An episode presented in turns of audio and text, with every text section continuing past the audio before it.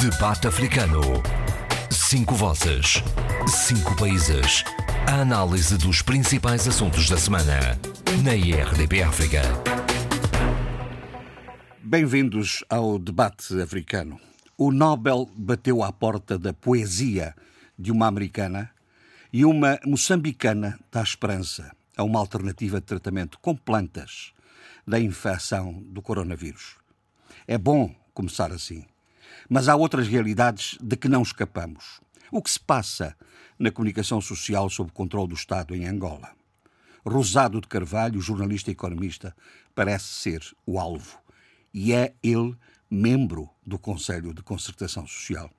A campanha eleitoral autárquica em Cabo Verde está em marcha, com regras e código de conduta aceites por todos. O presidente da Guiné-Bissau está em Lisboa, em visita oficial, e apresenta a estabilidade como conquista sua.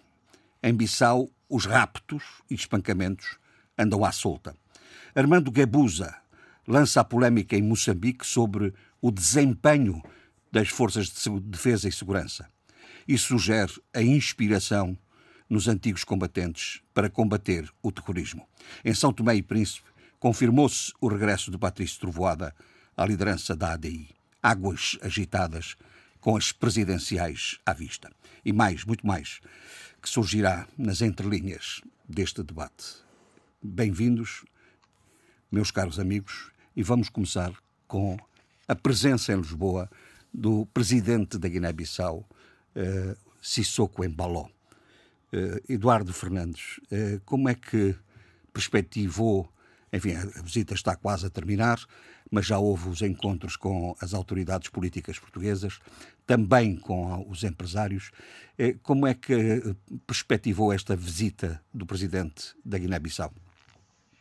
Uh, as, as, visitas oficiais, como é o caso do presidente da, da Guiné-Bissau, o Marou Sissoko Embaló, a Portugal, são, são, têm muitos aspectos formais uh, e que são quase iguais em todas as visitas oficiais. No entanto, uh, a nota mais significativa para mim foi a presença uh, em Belém, junto do Palácio Presidencial, das manifestações prós e contra a visita a, da, do presidente da Guiné-Bissau a Portugal. Isto porque uh, há muitos ressentimentos sobre a questão dos raptos uh, que, que, que, que, teve lugar, que têm tido lugar na Guiné-Bissau e que criam uma, um ambiente de, uma, de, uma, de uma grande insatisfação e de, de instabilidade, porque não é caso frequente na Guiné-Bissau, ao longo da sua história pós-independência a questões dos raptos. E, portanto, uh, uh, surgem neste momento uh, raptos que o Ministério do Interior e o Sr. Ministro do Interior, Boch Candé, diz que não há registro, não, não se viu, não se sabe. Oh, caramba, há qualquer coisa que falha, não é? Na segurança pública. Portanto, é preocupante. É Mas preocupante. Isso, isso contraria frontalmente a ideia que o Presidente da República quis fazer passar, e quer fazer passar aqui em Portugal, de que há estabilidade no país. Poderá haver estabilidade relativa institucional eh, neste momento, mas a verdade é que há uma instabilidade social que é representada pois... não apenas pelos raptos, mas mais grave, pela violação, os espancamentos eh, e, e a agressão física aos cidadãos. Exatamente. Portanto, na questão política, sim senhor, uh, uh, não, não estamos a ver o, o, Presidente da República demitir governos, nomeadamente o governo de, de Nuno Gomes Nabian. Que tem a cabeça uh, bem segura, não é? Está muito bem segura e não era de esperar outra coisa, não é? Não é de esperar outra Aliás, coisa, era assim que... que se deveria comportar sempre uma democracia. Era ter alguma esta, a estabilidade registra-se aí. A estabilidade e, resultou da instabilidade permanente do, do passado recente, não? E, e, eu acrescentaria mais algo, talvez mais, mais objetivo, que é o facto de, de, de, de haver uma, um, um, grande sentimento de gratidão perante a, a Nuno Gomes Nabian. Não nos esqueçamos que foi Nuno Gomes Nabian que deu o, a posse simbólica ao, ao, ao Umaru Sissoko Maló. E, portanto, há, há, esta ligação muito forte e que conduziu uh, Nuno Gomes Nabian à, à chefia do governo da Guiné-Bissau. Mas, oh, Eduardo, voltemos à questão da visita do Presidente a Portugal. É isto Sim. do ponto de vista das relações bilaterais. Uh, é, é, é, um, é um momento de, importante e decisivo uh, para se, eventualmente se relançar os mecanismos da cooperação, não é? é e, e, também o que me pareceu é que da parte do presidente Sissoko houve uma, um grande assento na, na, na, representação de Portugal dos interesses guineenses na Europa. Não lhe deu essa ideia? Não, não, não só me deu essa ideia, como foi muito claro nessa matéria. Eu, quando o ouvi, eu vi na televisão, quando fez essas, essas afirmações, utilizar Portugal como meio de, digamos, da sua política externa. Exatamente. Da sua política externa. Portanto, a Guiné-Bissau, de facto, tem necessidade de ampliar a cooperação internacional. Uh, os tempos que aí vêm não são fáceis uh, o impacto do, do, do, da pandemia nos nossos países em geral, mas particularmente nos países mais débeis, uh, tem, tem, tem, tem de facto consequências muito, muito graves e, por conseguinte, uh, a cooperação internacional, toda a ajuda internacional que possa vir, é extremamente importante num ano em que o principal produto de exportação e, portanto, de rendimento das famílias guineenses uh, foi um, um, relativo fracasso, não é? Que é o caso da castanha de caju. Portanto, uh, apesar dos apoios que estão anunciados e que já foram dados também a, a vários países, sobretudo do continente africano, a verdade é que é, é, é insuficiente para fazer face ao rombo económico que representou a, a, que representa a crise económica motivada pelo, pela pandemia. Uhum. Portanto, eh, eu penso que, eh, que todas as ajudas neste momento são importantíssimos para países com a debilidade que a Guiné-Bissau tem, não é? Tanto, Portanto, mais que, tanto mais que os referenciais da Guiné-Bissau, nomeadamente no índice de desenvolvimento humano, não são, são, são bastante famosos, frágeis, nada. não é? São bastante frágeis. Exato. Ocupamos o centésimo, septuagésimo oitavo lugar entre 189 países avaliados. Por conseguinte, não, não é. Estamos na cauda, estamos na cauda desse índice. Uhum. Portanto, uhum. É extremamente preocupante, não é? Vamos, preocupante. vamos só recuar um pouco à ideia da estabilidade. Uh, o Presidente da República disse, uh, numa declaração antes de vir para Portugal, que uh, há uma única matéria que é inegociável, já referenciámos isso, que é a cabeça do Primeiro-Ministro. mas há indicações, eh, tudo aparenta, de que uh, estes uh, ativistas políticos que foram raptados representam, uh, são militantes de um do maior partido que hoje compõe o poder político em, na Guiné-Bissau. ao mesmo tempo que há uma afirmação de solidariedade e até de cumplicidade com o primeiro-ministro, líder do PRS, não? Líder do PRS, não, uh, por amor de Deus. Uh, do, do Madame Jenkins. Do, do, do primeiro-ministro. há uma, há uma aparenta-se uma, uma, uma grande divergência com, com o inspirador da candidatura de, de Sissoko, nomeadamente do Brahma Camará, não é? Exato. Aliás, fala-se mesmo em ruptura entre, entre o Sissoko e Brahma Camará. Uh, isto porque um dos do, os dois uh, indivíduos que foram raptados eram, eram e são grandes apoiantes uh, de Brahma Camará. Portanto, pensa-se é? ou intui-se que os raptos na Guiné-Bissau tem o agremão do Presidente da República. E, portanto, uh, o Presidente da República, que no fundo é quase uma emanação uh, do, do, do Madame G15, portanto, com grande apoio do. chegou ao poder com grande apoio do Madame G15, pensa-se que, uh, perante estes acontecimentos, que possivelmente está, estamos a assistir a uma ruptura ou pelo menos uma tensão existente entre, entre Brahma Camará e, e, e, o atual Presidente da República da Guiné-Bissau. Exa exatamente. Ou seja, eh, uma, uma, relativa boa relação com a PUP-DGB, do, do, do Nuno Nabiá, e, Sim, e, e, uma, e uma tensão com aquele que foi o, o partido que o sustentou, uh, que sustentou a sua candidatura. E isto é preocupante do ponto de vista da ideia da estabilidade, não é? Exatamente. Portanto, Portanto, quando vejo, eh, quando, eh, quer dizer, quando uh, o próprio o próprio Umaru Sissoko Embaló uh, vem-se vangloriar, de, vangloriar da, da, estabilidade, não é?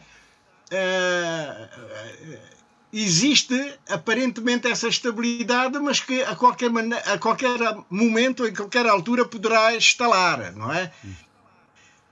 Muito bem. E, portanto, a situação não é, não é assim tão, tão, tão linear. Tão linear, não é? Muito bem. Há uma coisa que temos que realçar é o seguinte: a estabilidade existe é, a nível das Forças Armadas neste momento.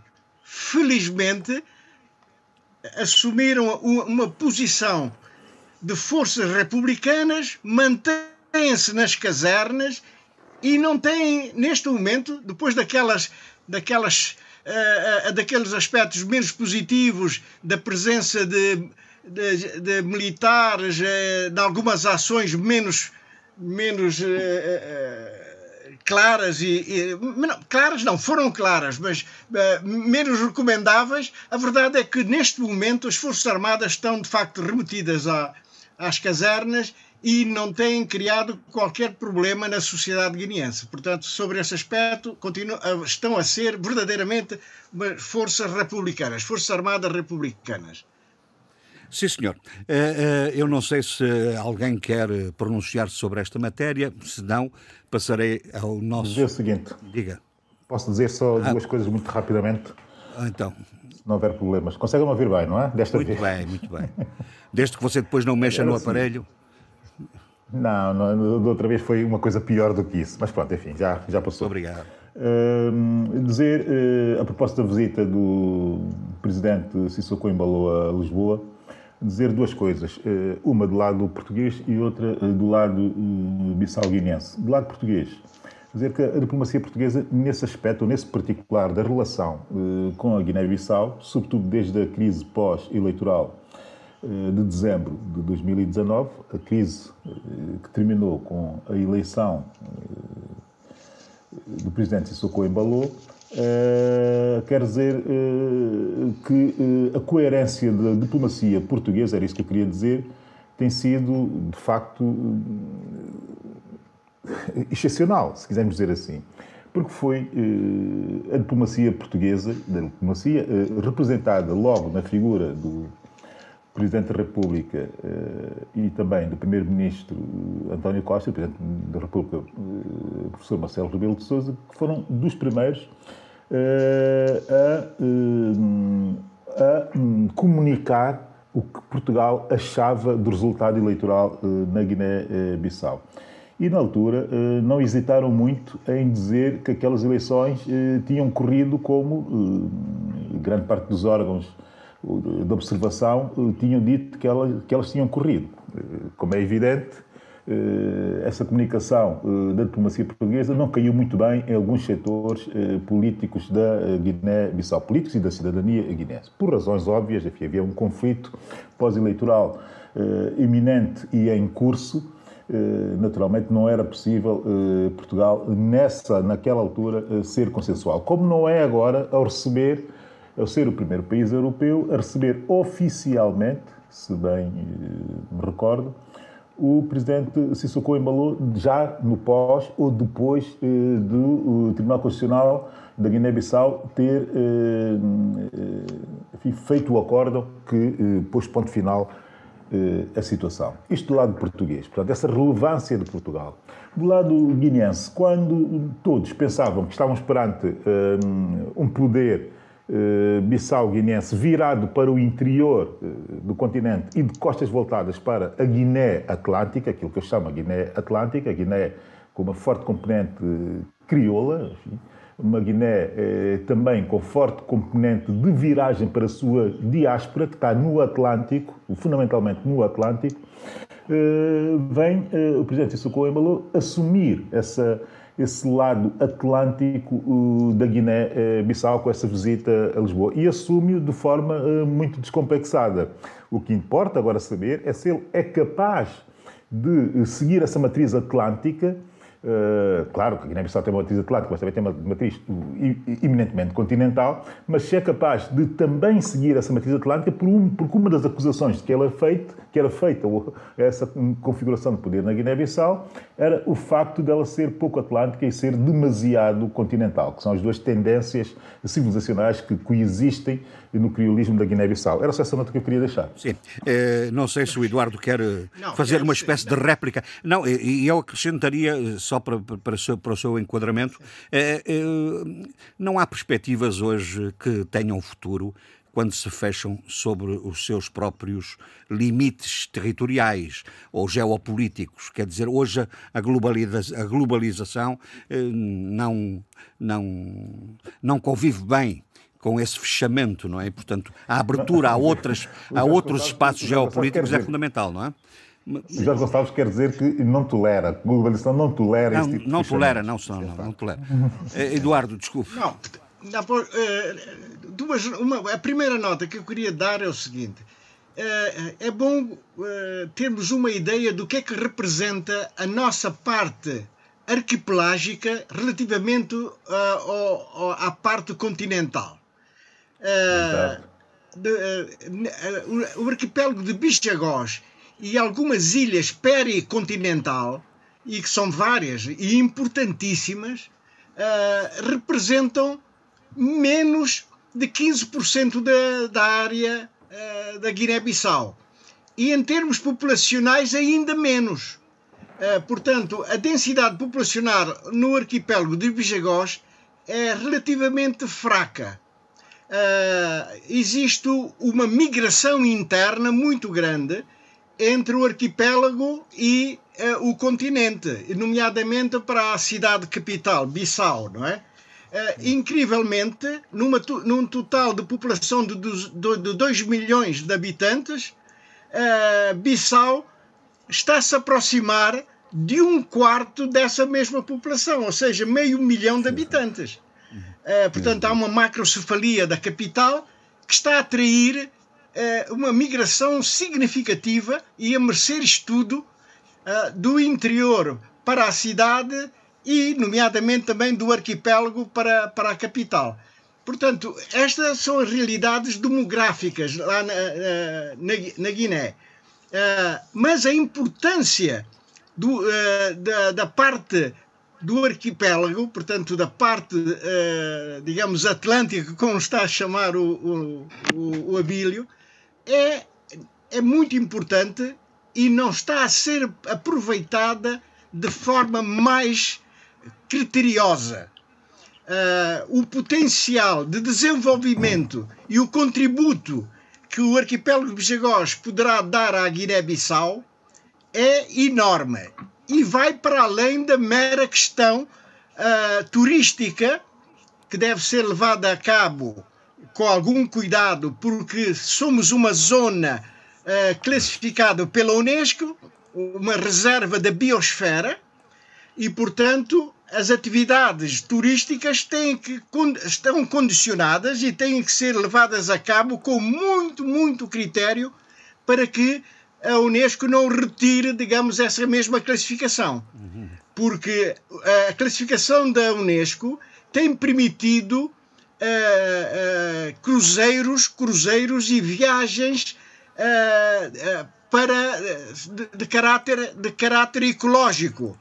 Uh, uh, o arquipélago de Bijagosa é uma, é, uma, é uma região quase virgem e que tem atraído, de facto, muitas pessoas interessadas em, em, em, em, visitar locais com as características que tem, de facto, o arquipélago de Bijagós. Uh, uh, eu devo salientar, e não, não estou a fazer publicidade de ninguém, mas desde que começaram uh, os cruzeiros no arquipélago Bijagós através do Africa Princess, a verdade é que as fotografias e os filmes que são, que são feitos nos Bijagós têm corrido o mundo. E, portanto, há uma publicidade muito grande e há uma atração que uh, o governo da Guiné-Bissau deve aproveitar, claro, dando-lhe a tónica sempre de um turismo ecológico para evitar uh, o, o, turismo de massa que não é bem-vindo para a preservação de um arquipélago como os Bijagós. Muito bem. Eu, eu, eu, creio que houve aqui um pequeno. Uh, creio que a questão do atlantismo, do virar para o Atlântico, não era nessa perspectiva, mas ambas as intervenções, quer do Abílio, quer do, do Eduardo, são, complement, são complementares. Um momento, oh, Abílio, são, são. Eh, são complementares e foram importantes para o esclarecimento neste debate. A perspectiva que o, que o, o Abílio estava a assinalar era não virar para o continente africano exclusivamente, mas também para outras geografias atlânticas, nomeadamente para a Europa através de Portugal. Pareceu-me isso. Mas são complementares e foram muito bem, muito bem enquadradas. Eh, vamos passar, se estiverem de acordo, ao uh, Zé Luís, uh, porque começou agora também, oficialmente, a campanha eleitoral para as autárquicas em Cabo Verde. E, e começou com um primeiro sinal importante, que foi a aceitação por todas as instituições e pelos vários partidos políticos e pelas várias, pelos vários agentes eh, partidários de um código de conduta que tem a ver com eh, a realidade que se impõe por si própria, que é a questão da pandemia e, portanto, o modelo de campanha eleitoral vai ser absolutamente distinto do que é, do que é habitual. Não é isso, José Luís? É verdade. O contexto é da pandemia da Covid-19, e, mas também num contexto em que se reitera claramente que a democracia não fica suspensa uh, com qualquer Estado que esteja em vigor. Emergência, de calamidade, de contingência, o que for. Uh, a democracia continua a, a, a funcionar e, por isso, nunca se pôs em causa a realização de eleições autárquicas. Obviamente que se fosse durante o estado de emergência, se, se, se, a data tivesse marcada eh, durante o período em que vigorou o estado de emergência, elas não se realizariam. Teriam que ser adiadas. Fora disso, fora disso, portanto, nunca se pôs em causa nunca se pôs em causa, quer dizer, houve algumas vozes isoladas que quiseram que se adiasse, mas os partidos políticos, os principais atores políticos, nunca puseram em causa a realização no, no prazo uh, acordado, estabelecido, estabelecido pelo governo, uh, portanto que elas se realizariam. Houve até uma proposta que eu sou radicalmente contra, devo dizer já, que as legislativas, as presidenciais e as autárquicas deviam ser realizadas ao mesmo tempo. Eu sou contra porque, porque umas eleições contaminam outras. Como diz, como diz, o, o, o, como diz o saber popular, uma coisa é uma coisa, outra coisa é outra coisa. Não é? Exatamente, exatamente. E é por isso mesmo que, paradoxalmente, eh, Pedro Pires ficou mais tempo no poder como Presidente da República, precisamente porque as eleições em que Jorge Carlos Fonseca uh, foi eleito como Presidente da República, uh, teve um lapso de tempo, houve uma lei que criou um lapso de tempo uh, suficiente para diferenciar as eleições legislativas das eleições presidenciais. Um lapso de tempo de pelo menos seis meses. Portanto, não faria sentido estar a misturar as eleições por razões económicas ou financeiras.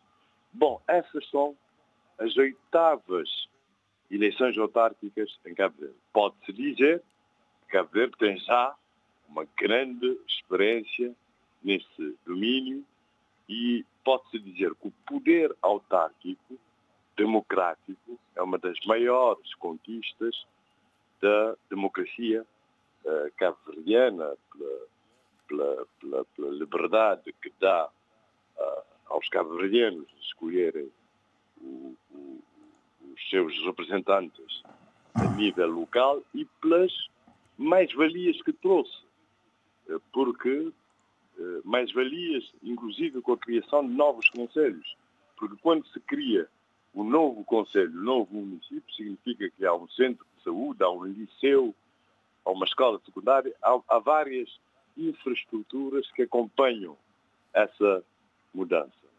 E, e essas autárquicas aqui também têm algumas especificidades, porque são as autárquicas com mais grupos de cidadãos independentes, não é? Independentes a concorrer.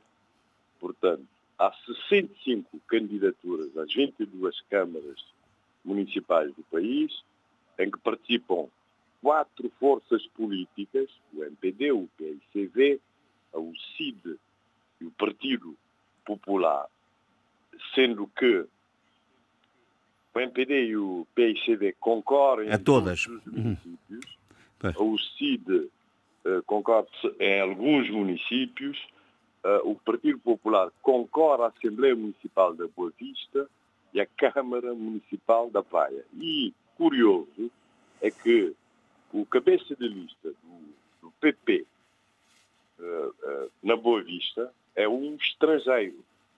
Não é um binacional, é mesmo um estrangeiro. É um italiano, é um cidadão italiano, porque a lei mas, mas isso acho que não é, não é novidade, que já ocorreu circunstâncias desse tipo, ou não?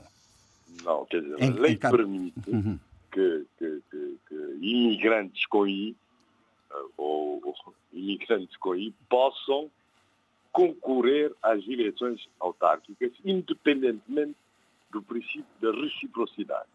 É. Portanto, é uma grande conquista da democracia cabo-verdiana também, porque residem uh, no país, acompanham os assuntos locais e, por isso, podem eleger e ser eleitos. Isso, portanto. E, e, e o curioso é que a Boa Vista tem muitos estrangeiros, inclusive da costa ocidental africana, e todos os partidos começam a campanha pelo bairro da Boa Esperança, que era o bairro das Barracas? É?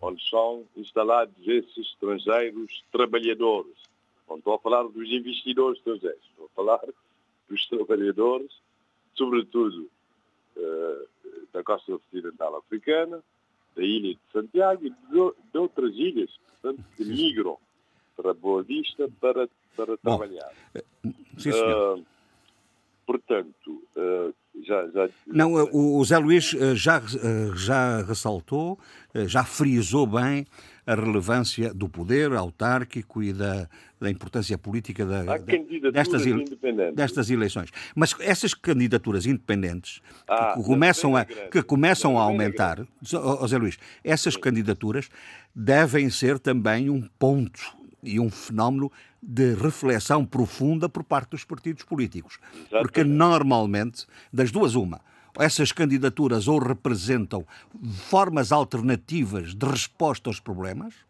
e que, são, que, que, o sistema partidário tradicional não, não consegue responder, ou então eh, divisões internas nos partidos no sistema de escolha dos candidatos, que também é muito frequente que quem não é escolhido pelo seu partido e, acha que tem condições, forma uma lista eh, independente. Isso já tinha acontecido no passado, por exemplo, na Boa Vista e em São Nicolau, e na Boa Vista, uh, ao caso de José Luís Santos, né, que uh, protagonizou uma candidatura independente basta né, e ganhou as eleições, mas ele continuou fiel ao MPD, porque continuou a pagar as cotas como contributo né, ao seu partido de origem, criou condições para voltar. E agora é candidato, é, é candidato do MPD. Portanto, há candidaturas independentes. Na Ribeira Grande de Santo Antão, em Santa Catarina de Santiago, em São Domingos, Tarrafal de São Nicolau, Tarrafal de Santiago, Praia. Na Praia há quatro candidaturas independentes e em São Vicente Uh, o interessante é, é, isso mesmo que Jorge acabou de dizer. Por vezes são uh, pessoas não escolhidas, não selecionadas pelo diretório partidário para protagonizar a candidatura que protagonizam a candidatura independente. Será o caso, por exemplo, de Félix Cardoso uh, em Santa Catarina ou no Tarrafal, em que houve muita polémica a propósito de candidaturas uh, representativas do MPD e que por isso há, há, há, há duas candidaturas independentes. Uh, e, e, na praia, na praia, eu por acaso estive a ouvir o debate entre os candidatos ontem, interessante é que há, é que há portanto, há candidatos que são uh, uh, próximos do PICB eu falo do caso, por exemplo, de Romeu de Lourdes, que é um cantor muito conhecido, muito bom, muito bom mesmo, muito bom em termos de mensagem, de música, de singularidade da sua música, mas também que tem um elevado nível. Conhece muito bem o município e tem um discurso à esquerda. Na, uh, Zé Luís, façam um pequeno esforço para, para não particularizar excessivamente exato, exatamente, as candidaturas. É... Façamos uma avaliação mais global, não é? Exatamente. Porque há uma coisa que me parece evidente, e nós próprios, a RDP África, contribuiu um pouco para isso. Eh, eh, há, há, através da, da, da, da, audição dos dois principais líderes do, do, dos principais partidos que concorrem a estas eleições, mas há uma tendência muito forte que é impossível de desligar e, e, e de não ser assim, que é uh, introduzir uma dimensão política uh, nacional uh, na campanha autárquica.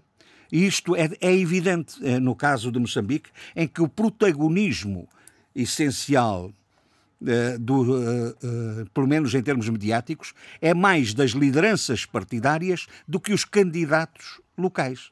Não lhe parece isso? Sim, sim, quer dizer, eh, as eleições contaminam umas às umas outras. Às outras. Uhum. E depois o contexto tem muito a ver com, com a Covid. A gestão da pandemia vai ter com certeza repercussões nas autárquicas. Não só pelo poder central, mas também pelo poder local. Hum.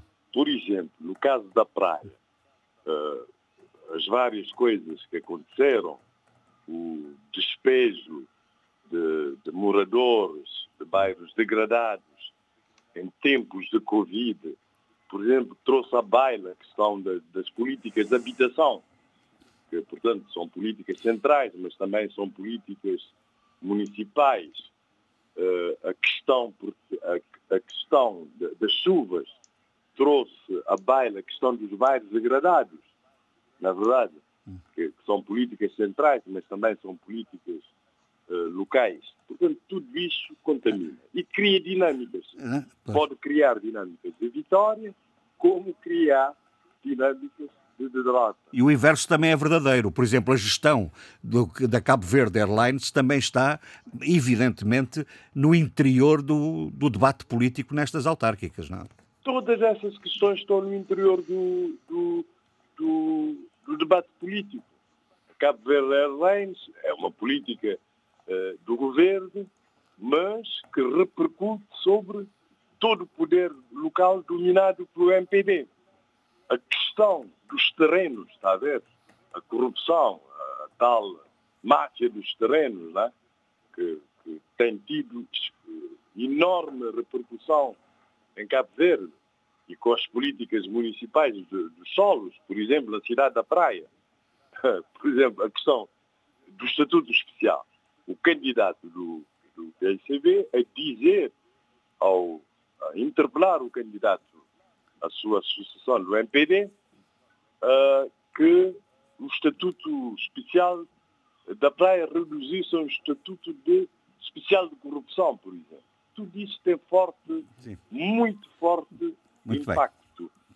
E, e, claro, e a Islândia, que era apresentada como a resolução da questão dos transportes aéreos, tem-se mostrado como um grande imbróglio, como um grande problema, como um grande problema que afinal eh, Cabo Verde, o Estado de Cabo Verde, está a ser objeto de chantagem. Mas esta circunstância, oh, oh, oh, oh, Zé Luís, eh, esta circunstância do, da, da, pandemia também foi um pouco infeliz uh, naquilo que era a perspectiva de gestão de toda a operação a, a, a, dos, dos, transportes aéreos. É? há uma coincidência infeliz a disto. A é? companhia estava, estava a crescer, o número de passageiros, claro. mas o que ficou claro agora é que também havia interesses escusos, obscuros, que, portanto, uh, uh, o principal interesse da, da, companhia era impor os seus aviões, uhum. que, como se viu agora, a companhia, a Iceland, a proprietária da, da Cabo Verde Airlines, 51%, sim. 51%, portanto, estava interessado em impor os seus aviões. Está a vender mais três, está a vender mais está três. A vender mais três, está a desfazer-se desse, desse Boeing. Aliás, todas as companhias estão a desfazer-se dos aviões. Não, não, não mas desse, desse, dessa marca específica. Sim, sim, sim. Para, para, para os transformar em aviões de carga e assim impôs a Cabo Verde Airlines que, portanto, que esses aviões fossem adquiridos em regime de leasing, qualquer coisa assim. Bom, uh, temos, portanto, uh, uns, ah, di um, falamos, uns, dias interessantes. Não falamos uh, do código de conduta. Ah, sim. Nós começamos por aí. Muito bem. Mas o código, o código de conduta é razoável. É, isso, é, isso é muito importante, porque a Comissão Nacional de Eleições teve a percepção de que os direitos, liberdades e garantias só podem ser restritos por lei do Parlamento, como ficou claro agora com, com a imposição do Presidente da República, por lei do Parlamento, e que não seria nunca através de uma recomendação claro. da Comissão Nacional de Eleições ou um qualquer ato diretiva, por exemplo, uhum. da Comissão Nacional de Eleições. Então a saída, já que a adoção de leis para vigorarem durante a campanha tem um timing próprio, não é. está nesse timing. Portanto, a saída foi a adoção de um código de conduta com adesão. É, é, é, é um mecanismo da autorregulação, não é? Autorregulação, mas que eu, pelo que vejo, pelas imagens que vejo, não está a ser muito cumprida, porque o código eh, de conduta diz que as candidaturas não realizarão reuniões públicas em espaços abertos e de manifestação que abrange o comício, o desfile, a manifestação, o cortejo e as arruadas. E o que a gente mais tem visto são as arruadas. Não? Uhum. Na verdade, portanto, não está a ser muito cumprido mas espero que cumpram pelo menos. Se calhar o código, é que, é, o código de conduta é que era excessivamente restritivo, não? não? Exatamente, isso é que diz. Uh, uh, mas isso os partidos políticos aceitaram e a Comissão Nacional uh, aceitou, toda a gente aceitou. Exatamente. O, o, a Presidente da Comissão Nacional de Eleições diz que as medidas, portanto, recomendadas da Direção-Geral da Saúde eram demasiado restritivas para o período de campanha eleitoral, não para o dia das eleições em si, em que há distanciamento físico, as pessoas vão, votam e vão-se embora, né? mas para, durante a campanha, que por isso adotou-se o Código de Conduta, mas o que estou a ver é, é que elas não, primeiro não, na, na parte da, das arruadas, Sim. que não devia haver, mas a gente vê arruadas desde todos os dias, não é? Hum. Portanto, não está a ser muito... Sim, senhora, fica, ficou, fica aqui sua, o seu alerta. Na questão uhum. dos espaços fechados, portanto, a redução é um terço, e isso parece que está cumprido, a ser cumprido quando se vê a apresentação de candidaturas, o distanciamento social de um metro e meio, isso vai ser, vai ser cumprido de certeza. Agora, com a Ruádio... É, é que é mais difícil. Fica aqui os, os seus alertas, uh, uh, Zé Luís, uh, para este resto de campanha. Um, Adolfo, Angola, comunicação social, controle político.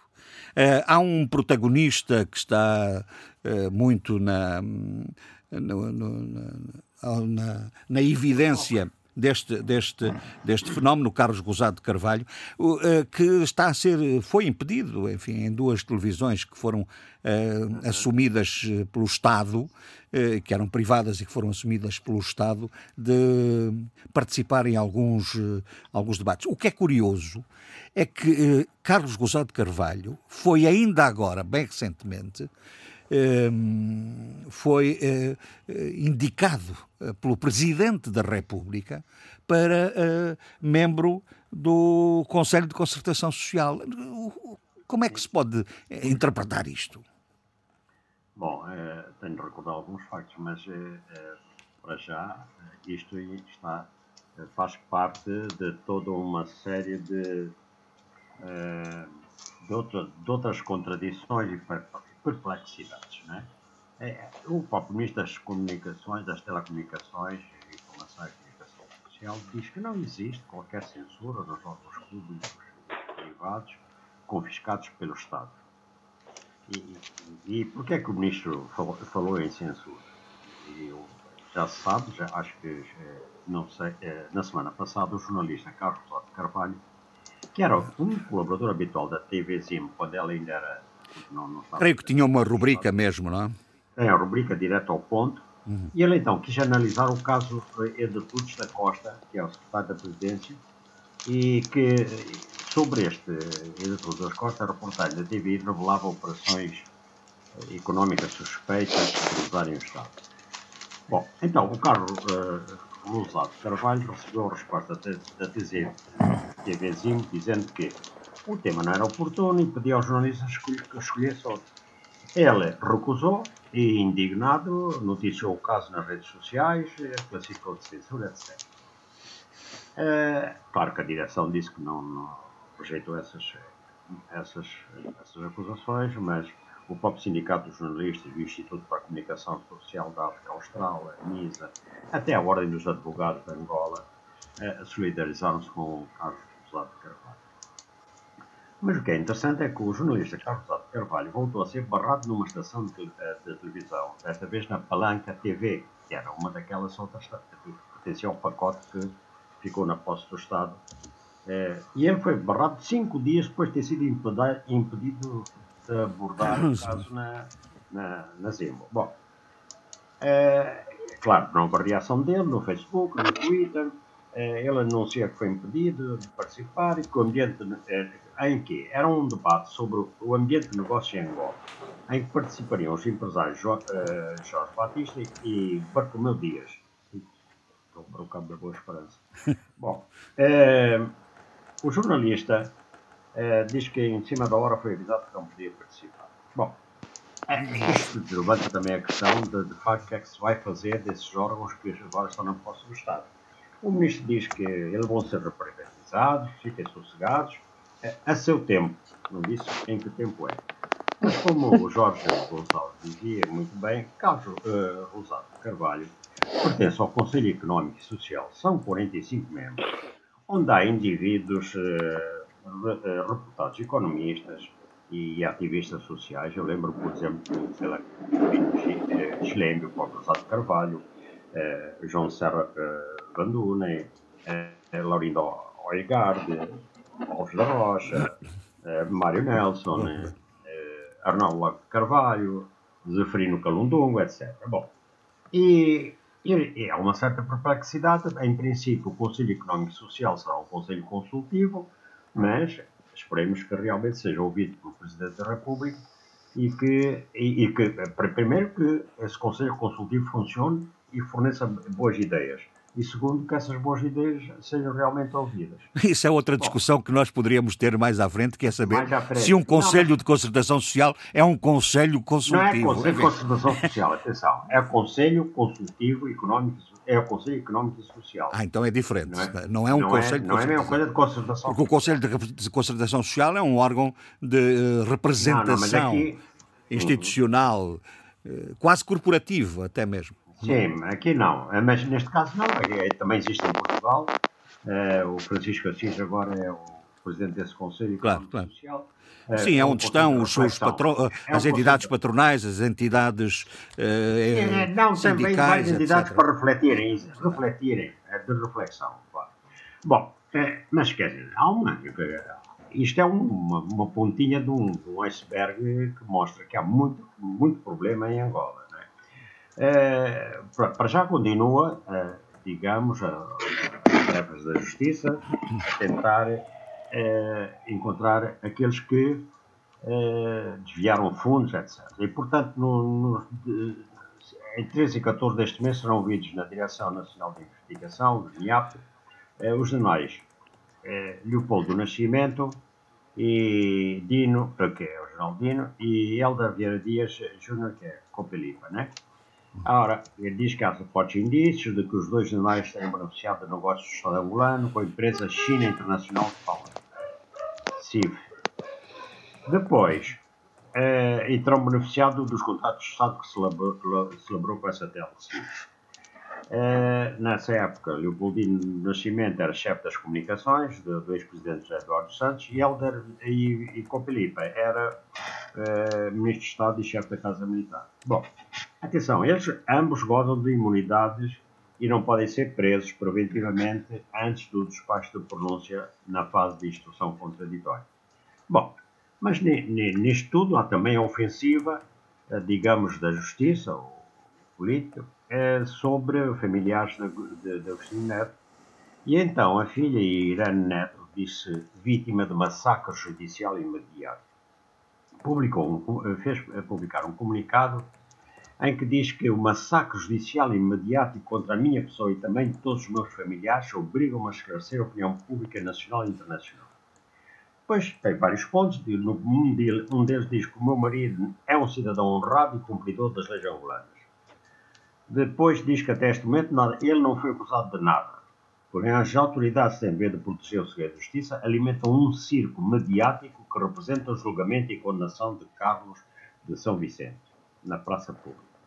Depois também diz que o massacre judicial, judicial e mediático sobre a sua família é, é uma intolerável interferência do poder político no poder judicial. Onde é que já ouvimos isso? Uh, em, em, vários sítios. Já ouvimos isso no caso, enfim, uh, é no fundo a reprodução da velha querela entre uh, a estratégia judicial, agora, e a estratégia política. Isabel dos Santos dizia exatamente a mesma coisa, não é? Não, mas, mas alguém duvida que, pela maneira como é constituído o poder em Angola, que o Poder Judicial tem estado sempre ao serviço do Poder Político. Mas pronto. Não, isso, é, isso, isso é evidentíssimo. Basta ver o comportamento da Procuradoria-Geral da República antes e agora. E agora, vá lá. Bom, é, é, Isabel, a Irene Neto lembra que é membro do Bureau Político MPLA e lamento que até agora nem uma palavra tenha recebido de apoio e solidariedade do, dos seus camaradas. Bem, isto, meu amigo, os ratos fogem no momento certo. É, diz que tem, lembra que tem as contas congeladas e que, e esta é extraordinária, a vingança sobre mim e a minha família chegou a um ponto muito próximo das práticas fascistas de triste memória. É, eu aqui tenho de parar para, para fazer um comentário, desculpem lá, não é? Eu fico espantado com a falta de memória de, de Irã Neto. É, basta, ouça, basta lembrar a terrível ditadura que o pai dela implantou eh, em Angola Angola eh, e com a independência. O regime de, de, do Agostinho Neto não permitia qualquer opinião divergente. Metia na cadeia e nos campos de concentração os divergentes. E, e, e, acabou por ordenar o fuzilamento de milhares e milhares de angolanos do seu próprio partido. Hum? Bom, portanto, quer dizer, quem não, se vai falar muito próximo de práticas fascistas de triste memória. Bom, mas pronto, este é o ponto 7 da comunicação de Irã. Depois, depois lembra que o, que o marido está preso justamente e então responsabiliza os titulares dos órgãos de soberania implicados neste massacre por tudo, tal massacre mediático e judicial, por tudo o que aconteceu ao meu marido. E, de, e termina dramaticamente assim. Com este comunicado, acabou o silêncio dos inocentes. Bom, vamos lá saber quais são os inocentes e culpados. Se a gente começa a folhear, nunca mais acaba de, encontrar é, poucos inocentes e muitos uh, culpados. Bom, vamos lá ver. Isto tudo uh, leva-me a pensar que, neste momento, há claramente três fações dentro da MPLA. A dos seguidores do, do presidente João Lourenço, a dos fiéis a Eduardo dos Santos e, e, a, e a fação dos saudosistas e sempre eternos fiéis a Agostinho Neto. E atenção, João Lourenço está sob o fogo de duas outras fações neste momento, né? E, em reação aqui à política de combate à corrupção que ele tem, que ele incitou. E essas duas fações têm atuado em separado, é? mas certamente que vão unir-se no combate a João Lourenço. Eu diria que o presidente tem agora quatro frentes de combate na área do seu próprio partido, o MPLA. Quais são essas frentes? Olha, já as duas citadas, que é aquela dos adeptos do e dos adeptos de Eduardo Santos. São as frentes internas, portanto. Exato. Sim, tudo isto é dentro da, da área do seu próprio partido MPLA. Depois Mas é que tem, tem frentes outra... externas também, não se esqueça disso. Eu vou já lá. não se esqueça. Não, não, não, não esqueça então. É, outra é a, a, a, uma de, de, que é constituída por aqueles que confiaram numa mudança e que não a vêm realizada.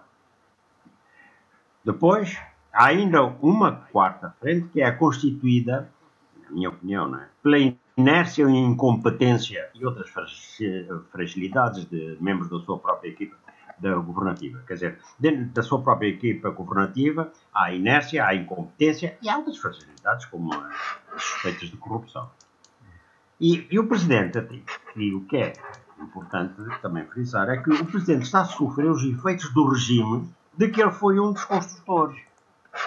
Um regime que, é, que se baseou no monolitismo dentro do MPLA, na hegemonia deste partido na vida nacional, na construção de uma enorme clientela política e de um generalizado sistema de corrupção, num generalizado servilismo ao poder o que resulta em déficit de cidadania, portanto, também da cidadania. Daí as dificuldades que ele agora encontra, atenção, se efetivamente quer realizar as mudanças uh, tão necessárias no país. Não é? Uhum. Mas, Mas já, lá vão, já lá vão três anos, oh Adolfo. Sim, já, já lá vão também, três anos. Dizer, sim, já lá vão três anos. Quer dizer, não umas coisas avançou-se, mas isso dá pano para mangas para uma outra, então, então, uma que... outra emissão, que é que estratégias têm sido seguidas e que se, quais são realmente os meios que se pensaram. Passemos então para a frente externa. Para a frente externa. E, então, para falar de, destes combates que nós que chamamos internos, né? e são mesmo, né?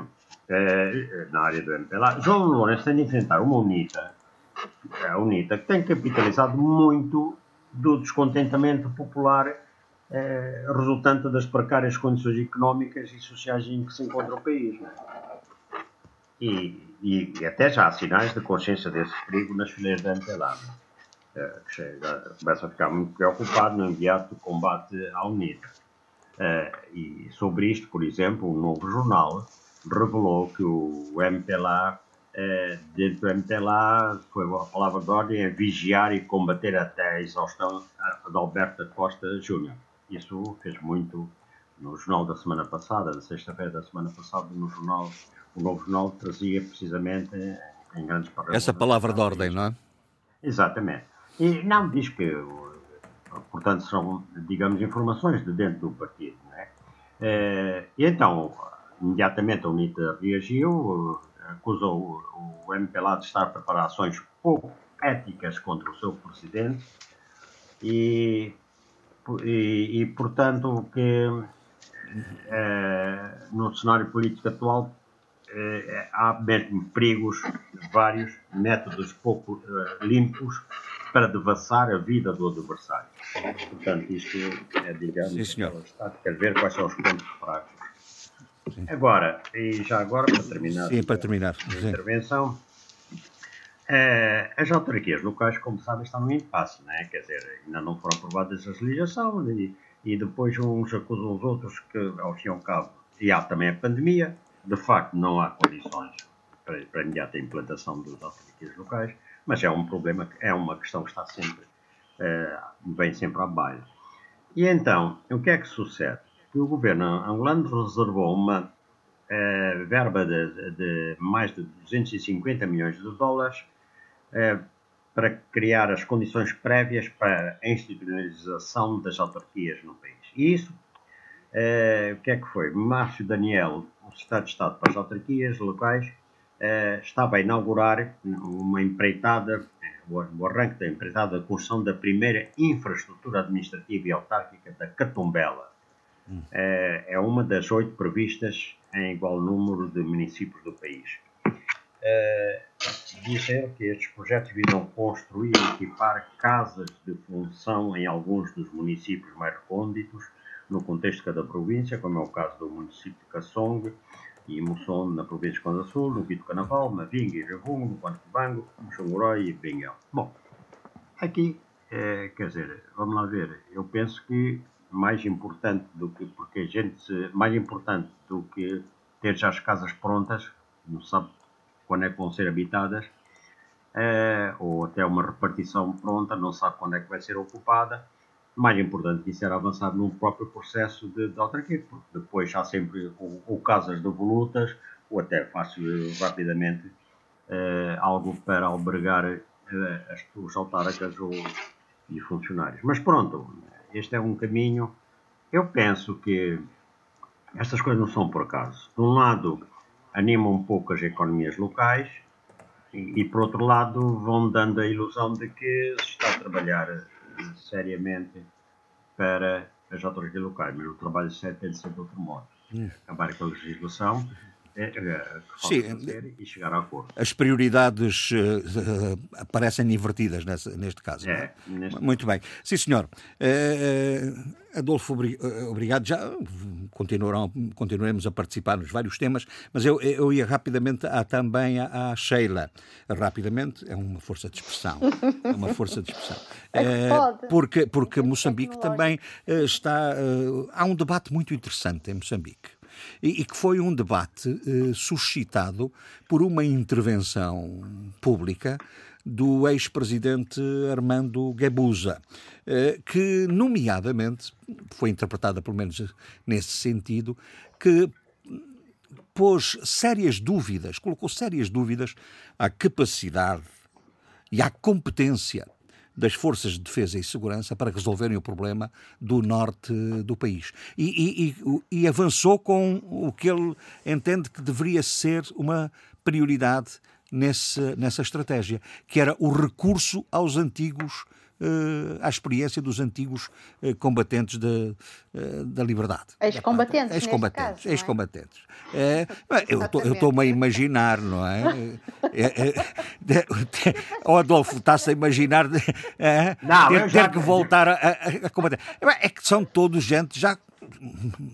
E não seria como a K, De- de- como a se- Pepe Chá. como a Pepe Chá. E eu como a Pepe Chá, aquela pisadona que disparava sozinho. Exato, não, exato, não. exato. Eu, eu Aquela com checa. 85 anos, não dá. Não, é, o problema é que a, Maria, a generalidade. quer dizer, Deixa lá de filmes, pá. Deixa lá de filmes.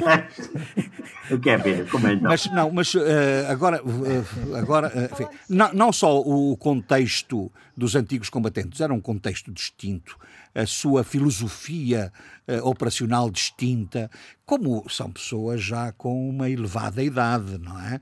Eh, enfim. eh, Não sei qual é a inspiração do, do, do, do- do ex-presidente Gabusa. Consegue detectá-la, ou, ou, Ah, olha, antes de mais nada, dizer o seguinte, se me permite, acho que foi. ah, ah, vemos aqui num espaço de uma semana dois antigos presidentes da República de Moçambique, Joaquim Chissano e agora Armando Guebuza, a sugerirem, a proporem reflexões distintas relativamente ao apoio que se poderia dar em termos logísticos e também de conhecimento uh, relativamente ao que se está a passar em Cabo Delgado.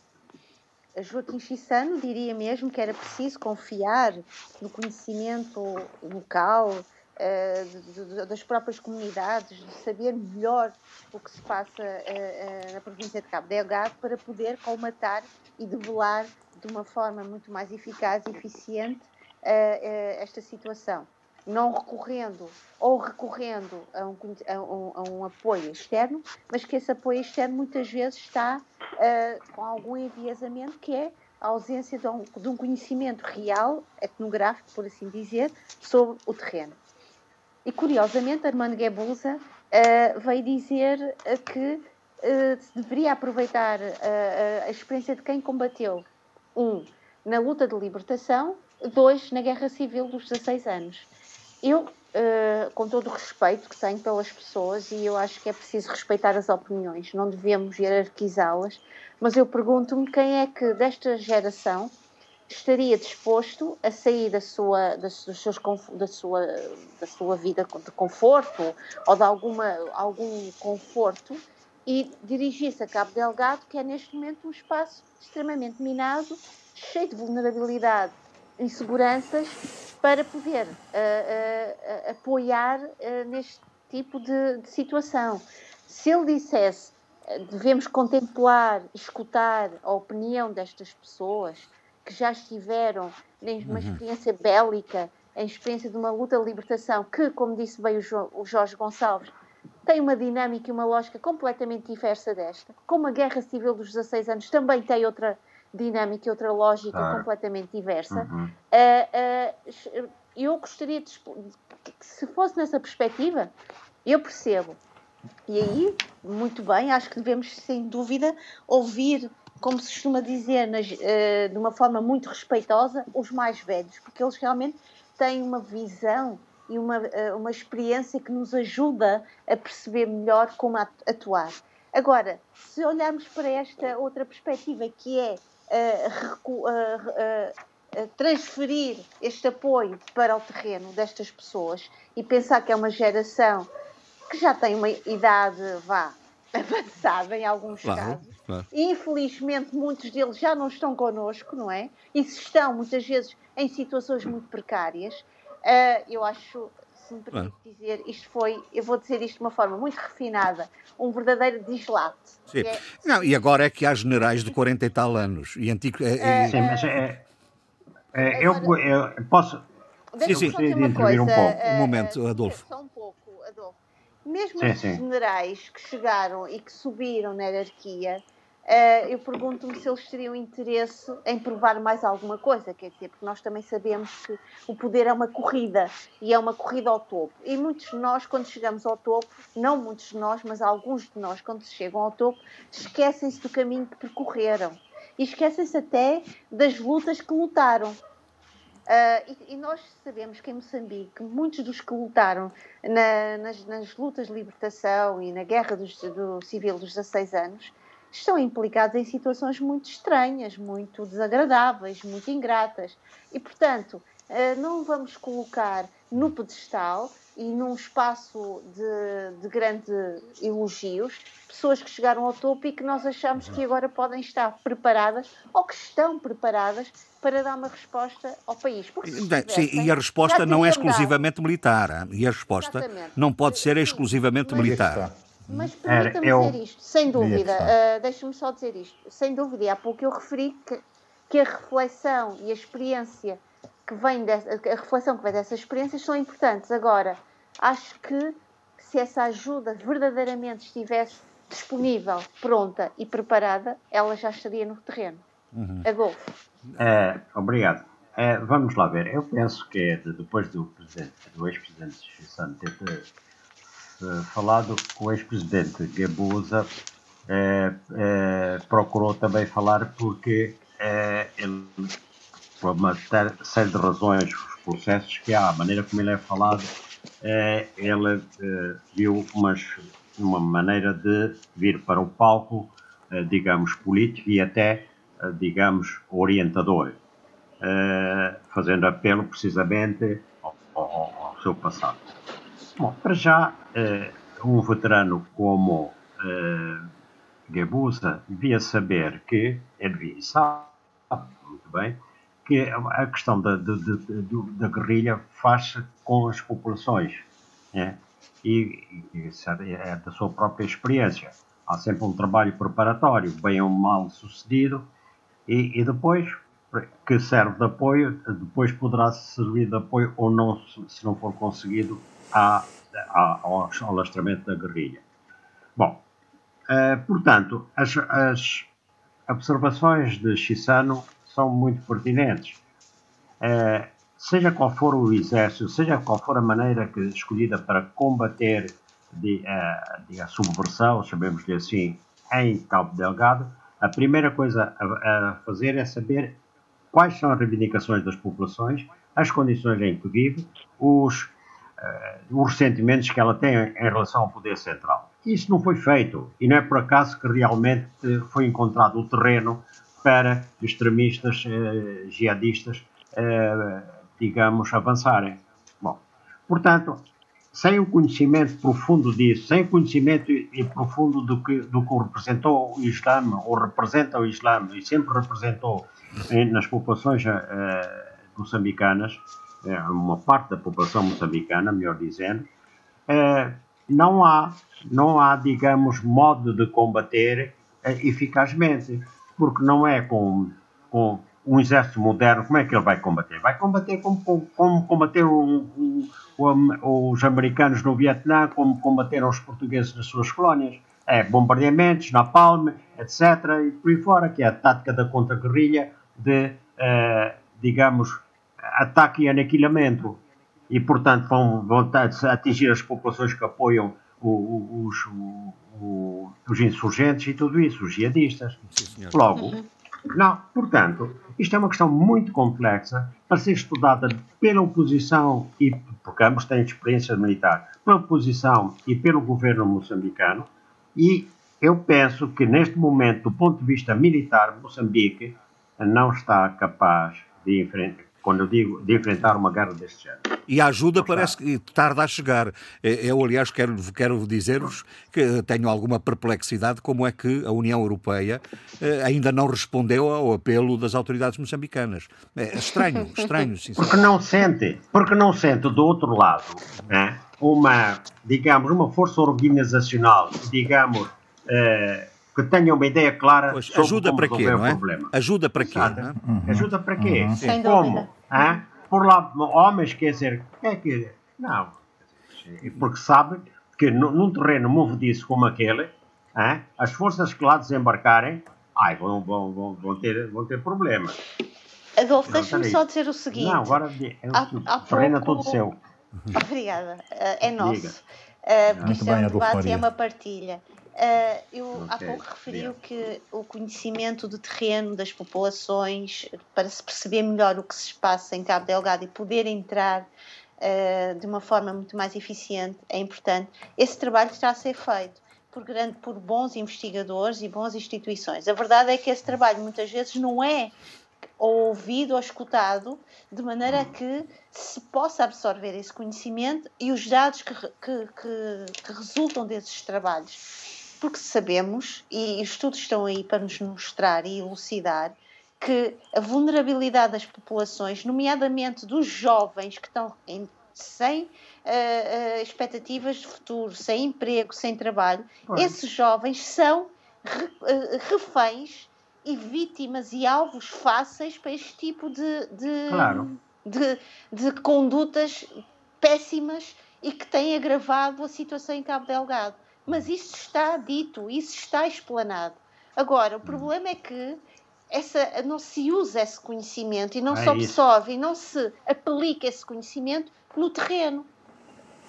Sim, senhor. Uh, Parece-me uh, parece que uh, estão aqui pontos importantes de reflexão, não é? Mas, eu, Sheila, diga. Eu, eu, preciso também de não, complementar isto, sim. o que estava a dizer, porque esta semana tivemos o encontro entre o presidente do Malau, uh, Lázaro Chaquera, e o presidente Filipe Niusi. Uhum. e os analistas realmente têm, uh, estiveram atentos a, esta, a este encontro. E, e, e, uma, das, uma das situações importantes deste encontro, ou um dos focos mais importantes deste encontro, é realmente a parceria em termos de apoio entre o Malawi e Moçambique, porque Malawi, Moçambique, Tanza, e Tanz, Malawi, Tanzânia e Moçambique são um corredor e são os países que se destacam nesta força e cumplicidade uh, islâmica nomeadamente o norte de Moçambique, o Malawi e a Tanzânia. E, portanto, a parceria também entre estes dois países vai ser importante, porque uh, uh, uh, o, perigo e a, e a, possibilidade deste corredor se, se expandir em termos da ação de, do, do, terrorista até o Malawi é algo possível e, potenci e, e pode potenciar. E, portanto, respondendo também em, em diálogo com o, com o Adolfo, estas parcerias estão a ser estudadas. O problema é que tardam e tardam de uma maneira extremamente, em termos humanos, de uma forma muito uh, negativa e precária e cada vez mais uh, preocupante. Sim, sim. Porque, eh, as negociações não resultam no salvamento de vidas, pelo contrário. Eu, eu, eu quando começámos o debate de hoje, falei na, numa, numa cidadã moçambicana que está a investigar e tem, aliás, uma, teve uma bolsa para investigar. Eh, algumas possibilidades de aceder a um, tratamentos por plantas uh, para a Covid. Mas eu, eu colocava-lhe antes uma questão. É, é que eh, falámos com, quando falámos com, quando, quando estava o Eduardo a falar, e, e a propósito da visita do, do presidente Sissoko a Portugal, falou-se na questão dos raptos na questão dos raptos e na questão da violência, é, que está sempre muito associada a questões de natureza política em, em na Guiné-Bissau, mas em Moçambique também. Em Moçambique também, é, é aliás, eh, os raptos, de, infelizmente, têm sido muito, fre muito frequentes em Moçambique, jornalistas e empresários. E empresários, Exatamente. normalmente gente com dinheiro, etc. Mas também gente que tem preocupações de natureza uh, cívica. Uh, uh, ainda agora se soube que há ameaças, por exemplo, sobre o diretor do, do Centro, Centro para, para a Democracia e Desenvolvimento. É, Adriano, sim, isto, isto é extraordinário, isto nunca mais acaba, não é? Isto é um, isto é uma demonstração de que há uma parte, há um, há uma, uh, um cenário humano em Moçambique que, que quer manter-se no poder de uma forma soberana e monopolista e que se sente altamente beliscado uh, que, quando há contraditórios. E quando esses contraditórios demonstram, de certa maneira, a, a realidade uh, das organizações criminosas, dos interesses contra uh, o, o, o, os interesses do povo. Adriano Novunga tem tido, no meu, no, no meu, na minha opinião, e eu estou sempre muito atenta àquilo que o Centro de, de Democracia e Desenvolvimento vem dizendo, vem partilhando, uh, muito, é uma pessoa muito ativa e extremamente assertivo e claro nas, nas suas exposições. Eu tenho muito prazer em escutá-lo, porque ele é de, declaradamente uma pessoa transparente no seu pensamento, muito organizado e articulado na forma como explica as, as situações. E, portanto, isto começa a, a, a incomodar, e, e, se me permite este, este verbo, que não é tão uh, simpático, a chatear imensamente quem não quer ser chateado. E, portanto, aqui a ferramenta é, é uma ameaça de morte que foi que foi que Adriano Vunga recebeu. E, portanto, uh, é, é, mais um, um, uma experiência e uma, e uma realidade uh, menos, menos simpática e que, que nós, como moçambicanos, deveríamos olhar para isto e, a, e, a, e, agir de uma forma publicamente crítica Bom, sobre esta situação. A verdade é que nós estamos num tempo muito complicado. É, aparentemente estamos numa fase de crescimento exponencial, de novo, das, eh, da pandemia eh, por todo o mundo, principalmente com uma incidência na Europa, mas também nos outros continentes. E há, não sei se a Sheila uh, leu uh, e se tomou contacto com aquela, com aquela uh, informação de que uma cidadã, cientista, moçambicana. perita moçambicana, Raquel Matavel, que recebeu um prémio, recebeu uma bolsa, uma bolsa para explorar uma possibilidade de, de uso das plantas uh, tradicionais nativas, nativas uhum. para, uh, uma, para um, produtos de, de combate à infecção por via da Covid. Isto é uh, uma perspectiva muito interessante, não é? Claro que li e claro que gostaria que a Raquel Batavel, que é bióloga e investigadora moçambicana do Instituto Nacional de Saúde, recebesse da nossa parte e da, e da minha parte os parabéns porque uh, foi uma competição brutal. Estamos a falar de várias candidaturas uh, de investigadores de 60 países uhum. e, portanto, ela recebe um prémio do Early Career Fellowship da, da Unesco e isto realmente é uh, algo extraordinário. E as possibilidades e que abre, não é? Mais não, até. E, e acima de tudo dizer o seguinte, é que quando nós vemos, por exemplo, estamos agora num mês de, dos, do, dos prémios Nobel, não é? Uhum. Quem é que recebe os prémios? São as pessoas do, do, ou da Europa ou da América do Norte. Uh, agora, enquanto estamos a falar, uh, vi uh, que o prémio Nobel deste ano foi para o Programa Alimentar Mundial. O Nobel da Paz, creio eu, não Da Paz, sim, ah, sim, da Paz. Mas tirando Bom, pelo menos um dos candidatos não a recebeu, o Presidente Trump, não é? Bem, eu acho que se, eu, peço, eu peço imensa desculpa, mas uh, Estou a, isto, é evidente ficaria, que isto é uma chalaça, não eu não tenho esses, não tenho esses momentos de raiva e de. Mas é candidato, mas era candidato. Que, bem, mas, mas ele até chegar lá, acho que nós tínhamos todos que bater com a cabeça no chão muitas vezes uh, principalmente o comitê, o comitê que, que, decide isto. Bem, mas deixe-me dizer o seguinte. Antes de, de, de explicar o, o, porquê que ela ganhou este prémio, é importante dizer o seguinte: é uma honra e é uma alegria e uma felicidade, porque quando nós olhamos para os prémios, não é? E estamos agora neste tempo de outubro, que para mim é um tempo feliz, porque gosto muito de saber quem é, quem são os investigadores os estudiosos que receberam estes prémios mas são todos de um norte global. América do Norte, Europa, uh, e, e, de repente vemos uma africana, no meu caso, minha contemporânea, a receber um prémio que é absolutamente importante, de uma competição férrea, porque eu sei o que isto significa, eu candidato-me a bolsas de investigação e sei que não somos só dois ou três, somos milhares, muitas vezes por uma só bolsa, e muitas vezes somos imensamente excelentes e é uma décima ou um pequeno ai que decide o vencedor ou a vencedora. Pronto. E portanto, este é um, um grande sentimento de alegria e de parabéns.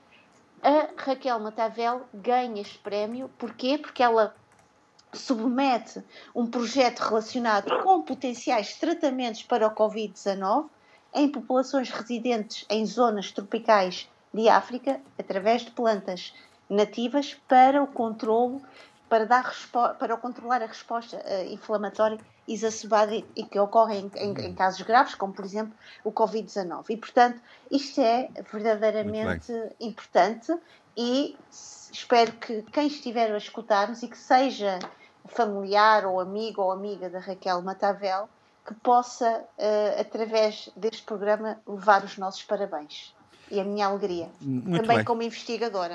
É? Muito bem. Uh, e uh, vamos uh, a São Tomé. Vamos a São Tomé porque, Abílio, era mais ou menos esperado ou não este regresso de Patrício Trovoada à liderança da ADI? Uh, efetivamente era. Era esperado e era, mais do que esperado, era até previsível eu devo dizer que eh, a previsibilidade tem muito que ver com a previsibilidade tem muito que ver com o, o, momento político que se vive, mas também tem que ver com as ambições políticas pessoais eh, do próprio Patrício Trovoada. Há aqui três notas relativamente a esse, a esse congresso que uh, vale a pena uh, pensar. Algumas são perspectivas e outras, enfim, uma retrospectiva e outra, naturalmente, uma perspectiva. Começo logo pela retrospectiva. Porquê? Porque a comunicação que Patrício Trovada faz ao Congresso do seu partido é muito boa. Já há algum tempo que eu não via o Patrício Trovada, ou que não ouvia o Patrício Trovada, enfim, não ouvia de forma geral, porque estava um pouco cansado eh, da, da, da, da eh, reiteração de mensagem e até de linguagem também e de discurso do próprio Patrício Trovada, que enfim, ele retirava interesse político, no meu ponto de vista, mas agora recentra o seu discurso e, e volta a fazer uma comunicação com pés eh, e cabeça, como se quisesse mesmo marcar eh, terreno para um futuro que aí vem. A comunicação que é retrospectiva, eh, mas também é, digamos que perspectiva e, e, prospectiva. Retrospectiva no sentido em que faz eh, e dá eh, nota crítica relativamente ao próprio comportamento político do Patrício Trovado. O Patrício Trovado sempre teve um problema que eu insisti muito, eh, sempre que ele esteve no poder e fora do poder, que é o, o, o problema de ser ou não capaz de ampliar a sua base de apoio vive muito na base de uma certa fidelização, de certo modo até a crítica à sua volta, e essa fidelização a crítica que está à sua volta não permite, de facto, eh, que flua eh, de forma eh, interagente, se quisermos, em relação com uma maioria social que o partido necessita para consolidar uma maioria eleitoral. Esse é um erro muito cometido pelos políticos são tomenses que confundem demasiado as maiorias eleitorais, que são sempre circunstanciais, com maiorias sociais, que são maiorias que sim permitem fazer-se transformação. Consolidar fazer as lideranças. Eh, reformas, exatamente. Consolidar as lideranças para o futuro e também permite uh, propor ao país uh, soluções várias, soluções alternativas, não é?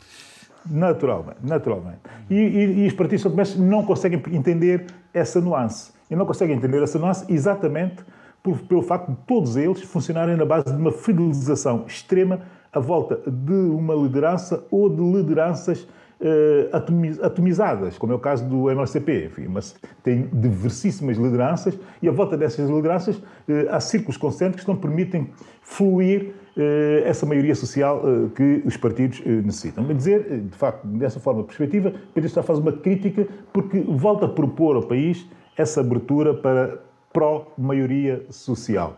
Se será capaz de o fazer ou não, isto já vai depender da vontade dele de querer fazer ou não. Em termos perspectivos. Mas isso é interessante, eh, porque. Oh, nota... oh, oh, oh, Abílio, isso é interessante, Diga. porque é, é, muito raro assistir-se à, à, à ideia de que há muita política, há muita vida política para lá dos partidos. E, e, e, a habilidade está em constituir não, os partidos como elementos liderantes de um, de um modelo e de um programa, mas deixar a sociedade aderir ou não aderir, não é? Exatamente, e aderir eh, eh, apoia, apo, apoiando amplamente aquilo que eu considero eh, o, o, a, a, ampliação de, de, do, do âmbito dos próprios partidos. Isso não acontece efetivamente em São Tomé porque essa introdução não existe. Repare-se, nenhum partido de São Tomé que está no poder ou na oposição, e a questão não é só a questão de reestruturação deles, tem um gabinete de estudos. Ou seja, nunca põe reflexão uh, profunda sobre uh, temas do interesse As áreas temáticas uh, dentro dos próprios partidos. Isso não, isso simplesmente não existe. E não existe há demasiado tempo. Tornando os partidos uma espécie de secura que só existem para permanecer no poder ou para Partidos de mobilização, não é? Ao poder. Exato. Portanto, é, há essa, há essa perspectiva uh, no discurso do, do Patrício Trovado, depois há a questão de perspectiva, que é uh, a ausência, nesse Congresso, de todo o ADI. O Patrício Trovado tem que entender que o ADI hoje existe pela diversidade dentro daquilo que é o seu, dentro daquilo que é o círculo, o pequeno círculo que ele próprio criou, existe muita diversidade. E eu não consegui perceber se toda essa diversidade cabe nesse projeto, nesse novo projeto que Patrício Trovada propõe uh, ao país até, e aqui também está uma nota perspectiva, até 2022, até 2022, que é quando ele uh, declara, uh, e eu quero acreditar que sim, que se retirará uh, da liderança do partido e provavelmente, uh, insinua ele, da própria política uh, partidária uh, são tomense. Mas porquê, porquê 2022, vai, na sua opinião? Acontecer. Porquê nem 2022? Não consigo fazer, não consigo fazer grandes leituras. Eu sei que estamos É que, é que pelo meio haverá uma eleição presidencial, não? Pois, mas estamos num ciclo exato, mas estamos num ciclo eleitoral que terminará com as legislativas em 2022. Suponho que tem a ver com o regresso ao poder e suponho que tem a ver com o facto dele dar mais, de momento, do ponto de vista estratégico, dar mais importância uh, a essas eleições legislativas do que propriamente as eleições uh, presidenciais. Se isso for assim, pode ser de facto bom, mas também pode ser efetivamente mau, pode ser bom, porque estamos à espera que a ADI crie um programa e proponha ao país, de facto, uma nova visão, bom nessa perspectiva, mas mau porque desvaloriza, eh, de certa forma, ou há aqui a tendência para se entender que pode haver uma desvalorização das presidenciais, quando, eh, efetivamente, a ADI não tem um, um, um candidato presidencial à altura de ganhar uh, as eleições presidenciais dentro, de, dentro, do seu próprio, dentro da sua própria estrutura, contando que o Partido Trovada, enfim, eh, não cumpre eh, alguns requisitos necessários para ser candidato presidencial, nomeadamente a residência permanente em São Tomé isso, isso, isso é interessante. É interessante o que, o que acabou de dizer, porque eh, e, e, o Eduardo também pode fazer a sua apreciação. É que eh, a verdade é que dois eh, partidos, eh, dois maiores partidos da oposição, quer em São Tomé e Príncipe, quer na Guiné-Bissau, não têm os seus líderes no país. Estão fora, estão em Portugal. E isto é um bocado uh, estranho, como é que uh, se lidera um projeto alternativo a partir do exterior. Que, mas as circunstâncias forçaram isso. Hã? As redes sociais. As redes sociais. Sim. Pois, mas. Uh... Mas não é suficiente. O, o, o, Domingo, o Domingos Simões Ferreira faz uma comunicação semanal, não é? Por exemplo, não é? Sim. Além Sim. de telefones e. Mas não é a mesma coisa. Claro que não, claro. Não, não é. Não é a mesma coisa. Hein? E a lei não leva isso em conta. É verdade. Uh... E, e, e, também e, está, a ser, eh, está a ser criticado essa, essa presença essa ausência. A presença longínqua. Exato. presença longínqua. Uh, Exato. Uh, não há nada como estar próximo das tropas. Sim, evidentemente. E é, é evidente que uh, isso também não. Enfim, é, é, um bocado delicado estar a falar nisto, mas é preciso que se reúnam condições para que o sistema político funcione de forma regular, em que o poder e a oposição possam conviver de forma serena e tranquila, não é? Exatamente, democraticamente. Claro. Muito bem. Pois, mas a verdade, Jorge Gonçalves, eu vou dizer se calhar uma, uma, algo que é desagradável dizer-se, mas a verdade é que os santomenses, nessa altura, e os guineenses também, nessa altura, necessitam do Domingos Simões Pereira e do Patrício Trovado no, no, no, no território. Uh, e a ausência deles do território uh, esvazia bastante toda a mensagem que queiram uh, transmitir. É, e a ausência tem, que ver, tem que ver com duas notas fundamentais, que é a nota uh, deteste o próprio sistema, ou seja, ter a coragem de testar uh, o sistema, e, e, e, eu se exigir, por exemplo, no caso da Guiné-Bissau, que os juízes do Tribunal Constitucional tivessem a coragem de testar, uh, fazer um teste ao sistema, e é assim que os sistemas se consolidam e que se tornam institucionalmente fortes. É preciso que eles sejam testados. Eu entendo e percebo, enfim, da preocupação uh, com o pessoal e com a integridade, da própria integridade física e a segurança das, das suas famílias que o Patrício Trovada e o Domingos Pereira uh, querem salvaguardar, mas uh, eles, eles é que fizeram a opção de quererem ser políticos.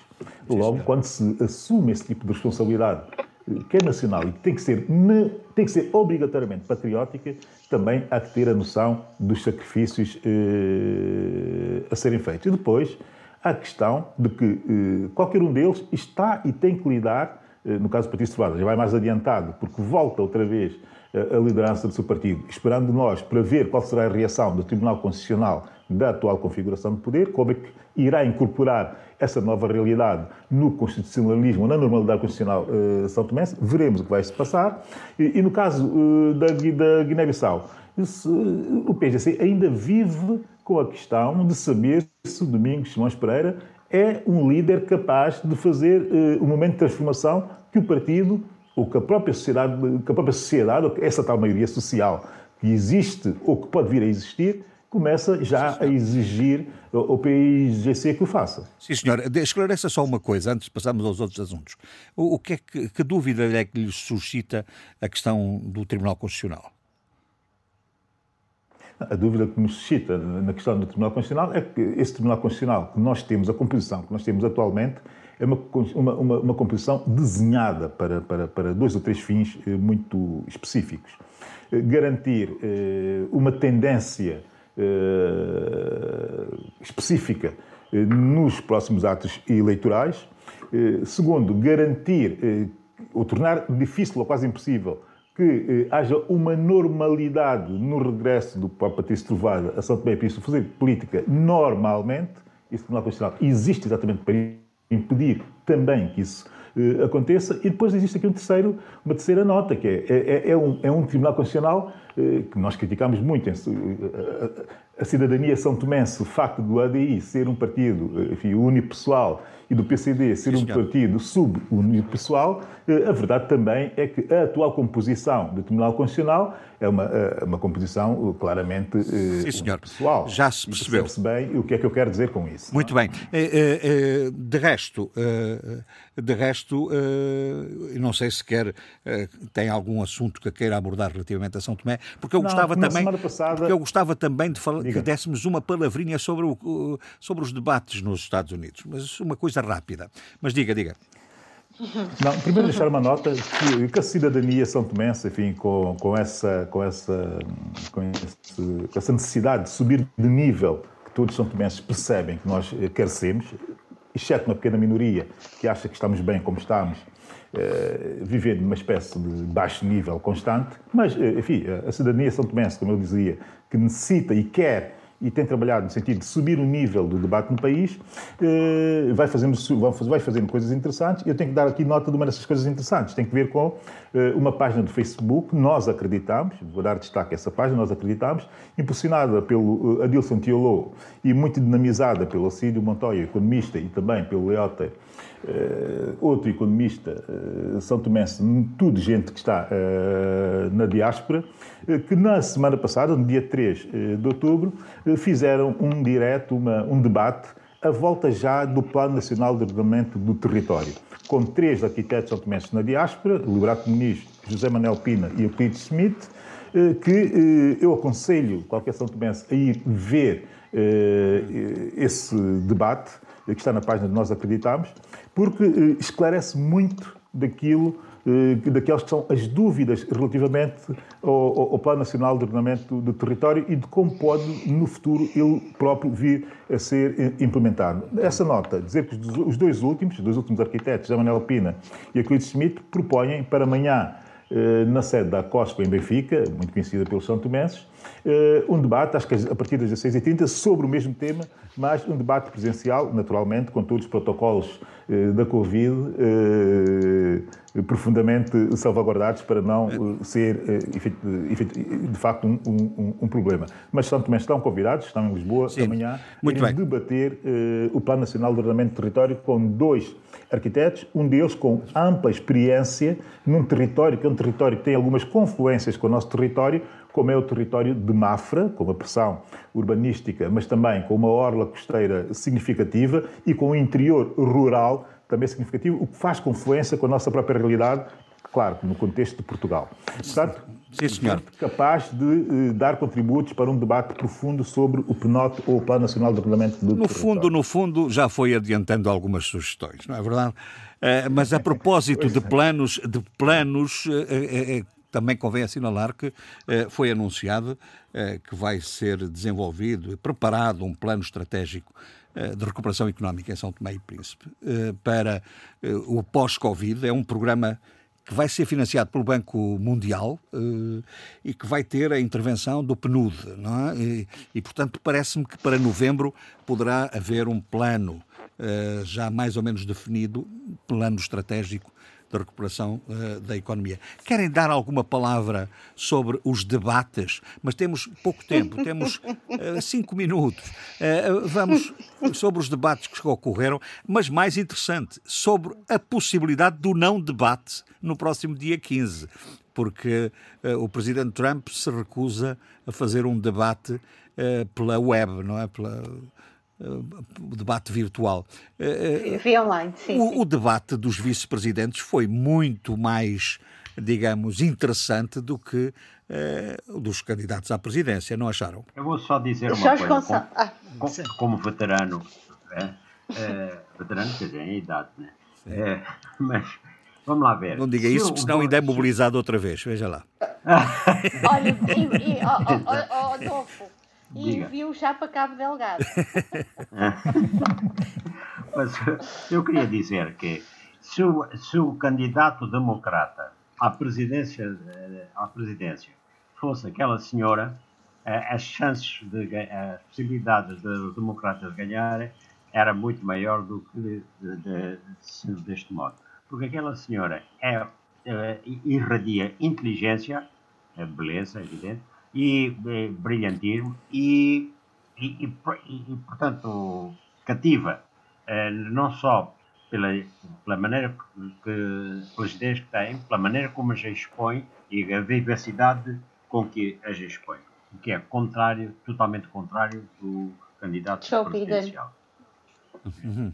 É que interessante não falaram da estrela, a mosca. É, pois eu ia falar, eu, eu ia falar. As, as, moscas agora não têm respeito, poisam em qualquer sítio. Antigamente a gente sabia onde poisavam, agora não. Jorge Gonçalves, deixa-me só dizer uma coisa, rapidamente. Não obriga a ser vernáculo, muito, Jorge Gonçalves. Não obriga muito... as pessoas a serem vernáculas. Não, não, é...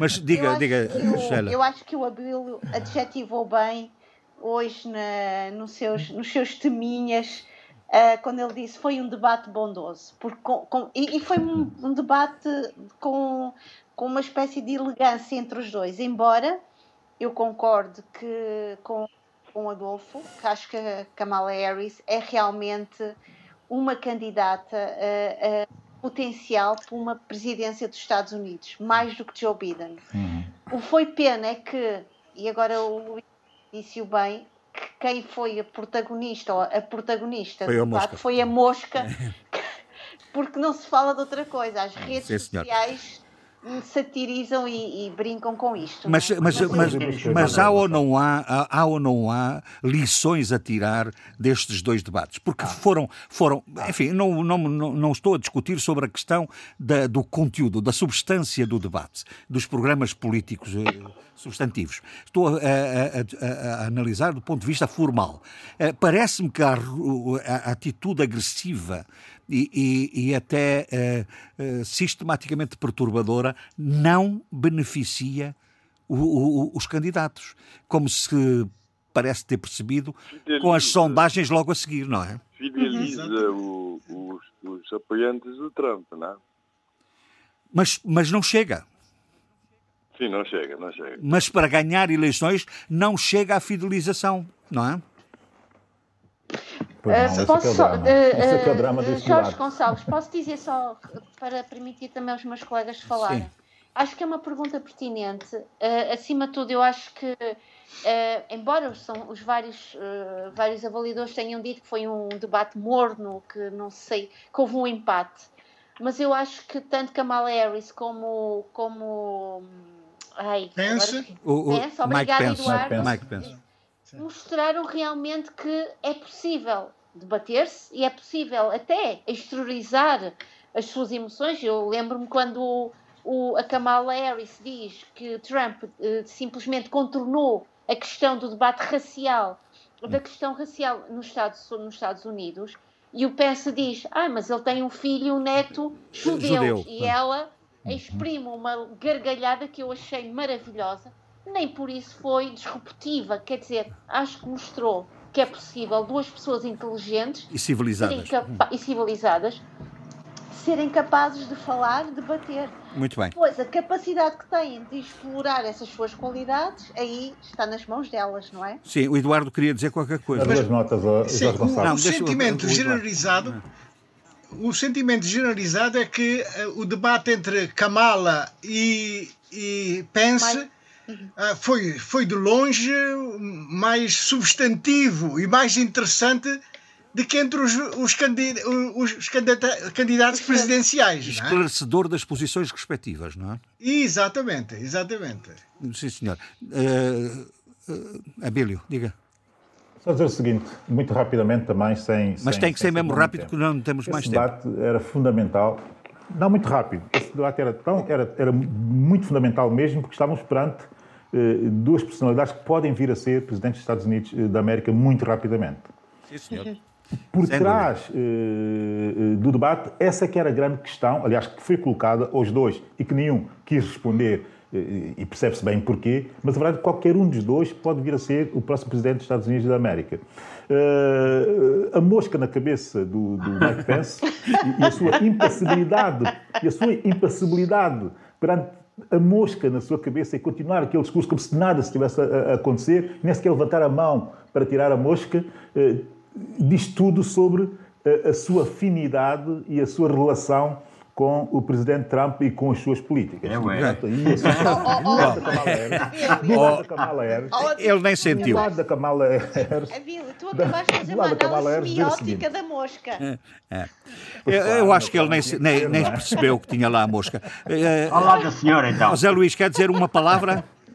Não, eu queria só falar da Kamala Harris, se fosse possível, que era para terminar. Mas tem que ser, diga, rápido. Não, eu termino rapidamente com a Kamala Harris. Eu vi os dois debates em que ela participou, os dois primeiros debates em que ela participou nas primárias eh, do Partido Democrata. E devo dizer que no primeiro deles, a Kamala Harris parecia, o- adotou a atitude da, de uma ativista. Ou seja, eh, aquilo que está muito na moda agora dos políticos ativistas, dos académicos ativistas, de- incluindo até juristas ativistas, demasiado ativismo. E naquele primeiro debate eu não gostei nada da Kamala Harris com essa- com essa postura. A verdade é que ela já no segundo percebeu que ela era uma candidata presidencial, presidencial e que era até Sim, uma candidata presidenciável. Muito e bem. neste debate agora, sim, vê-se alguém que é e que pode ser Presidente da República. No discurso, na postura e até na passagem de uma certa atitude e, comportamento. E ponto final, essa e ponto final, e ponto final, porque nós não vamos hoje ter as recomendações, não há tempo. Eu só queria dizer ao uh, Zé Luís se quer uma frase.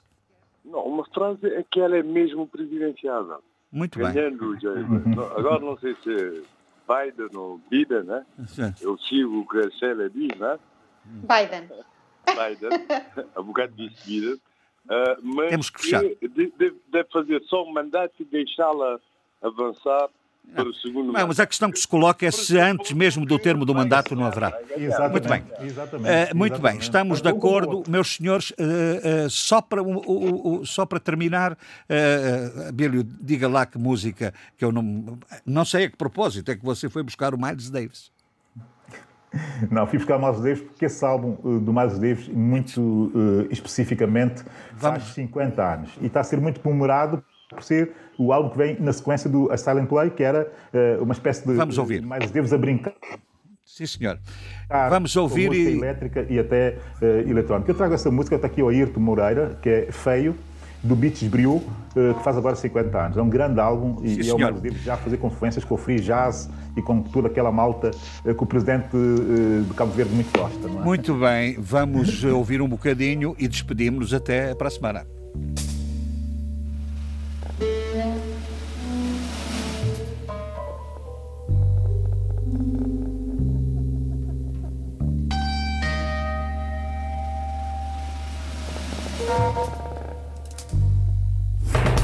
Debate Africano. Cinco vozes. Cinco países. A análise dos principais assuntos da semana. Na IRDP África.